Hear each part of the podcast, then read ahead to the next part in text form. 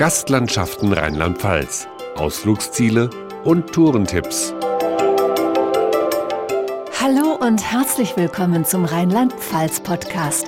Mein Name ist Pia Hoffmann und in dieser Folge unternehmen wir gemeinsam eine Zeitreise zum Ursprung der Erde. In der Eifel nämlich, mitten in Rheinland-Pfalz, haben Feuer und Wasser einst Mare und Vulkane geformt.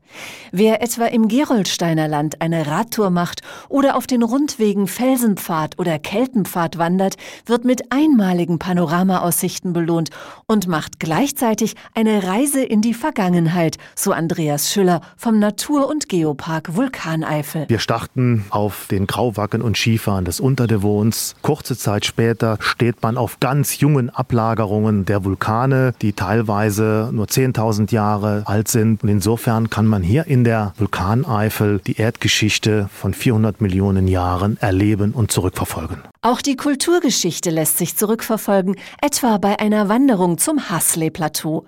Der dortige Judekirchhof war einst eine keltisch-römische Tempelanlage, weiß Peter Bitscheny vom Naturkundemuseum Gerolstein. Es war die Pilgerstätte für die Einheimischen, die Bevölkerung, die in den ersten Jahrhunderten nach Christus hier gelebt hat. Und es ist ein ganz besonderer Ort, auch heute noch, weil er wirklich eine Ruhe und Gediegenheit ausstrahlt, die fantastisch ist. Alles andere als ruhig geht es im Vulkan Ferienhaus im Eifelörtchen Strohn zu.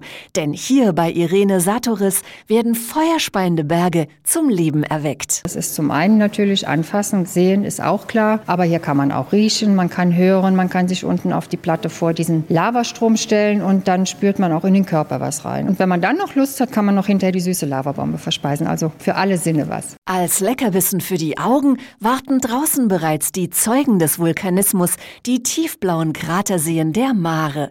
Andreas Schüller empfiehlt. Das Highlight in der Region Vulkaneifel sind sicherlich die drei Dauner Mare. Das sind gewaltige Wasserdampfexplosionen, die diese großen Trichter in die Erdoberfläche hineingesprengt haben. Und poetisch werden diese Maarseen als die Augen der Eifel bezeichnet. Seit Frühjahr 2015 wird noch mehr für die Augen geboten. Die 55 Kilometer lange Eifelleiter führt jetzt von Bad Breisig am Rhein durch die Vulkanlandschaft des Brohltals bis zum höchsten Berg der Eifel, der Hohen Acht. Neben dem ständig wachsenden Angebot an Wanderwegen verfügt die Eifel aber auch über ein umfangreiches Radwegenetz. Sei es nun in Mittelgebirgsregionen oder entlang der Flüsse der Südeifel, auf sportlichen Strecken oder auf leichten Kinderradwegen.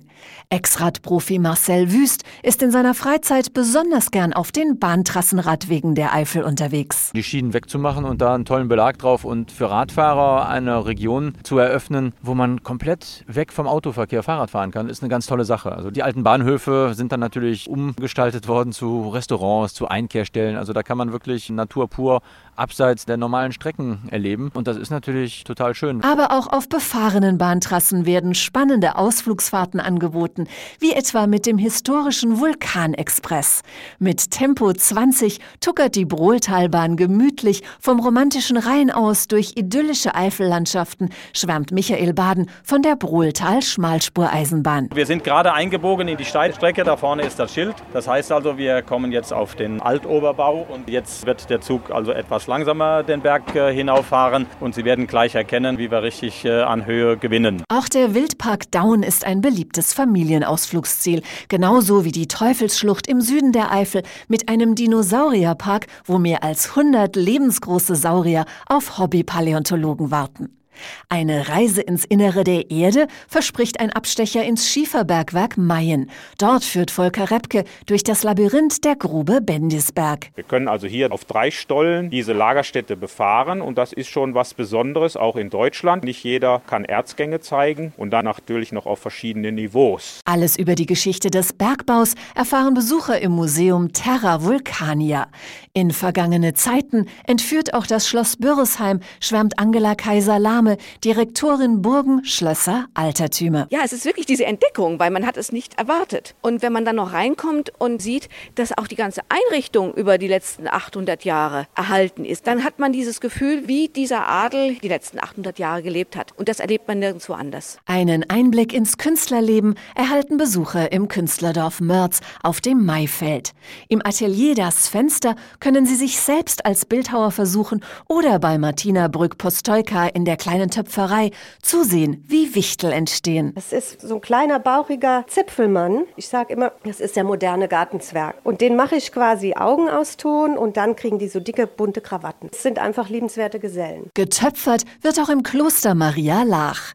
In der mittelalterlichen Benediktinerabtei können Gäste an Handwerkskursen teilnehmen und ein paar Tage in der Klosteranlage sowie im angeschlossenen Seehotel entschleunigen, verspricht Pater Johannes. Das Besondere an Maria Lach ist sicher einmal der Ort, dass in einer so wunderbaren Landschaft an diesem Lacher See diese uralte romanische Kirche steht, völlig erhalten, ohne Schäden und ohne große Veränderungen, sodass sie hier ein ganz authentisches Gefühl einer zeitlosen religiösen Erfahrung machen. Auch das Zisterzienserkloster Himmerod bietet seinen Gästen Ruhe, Einsamkeit und Abstand vom Alltag.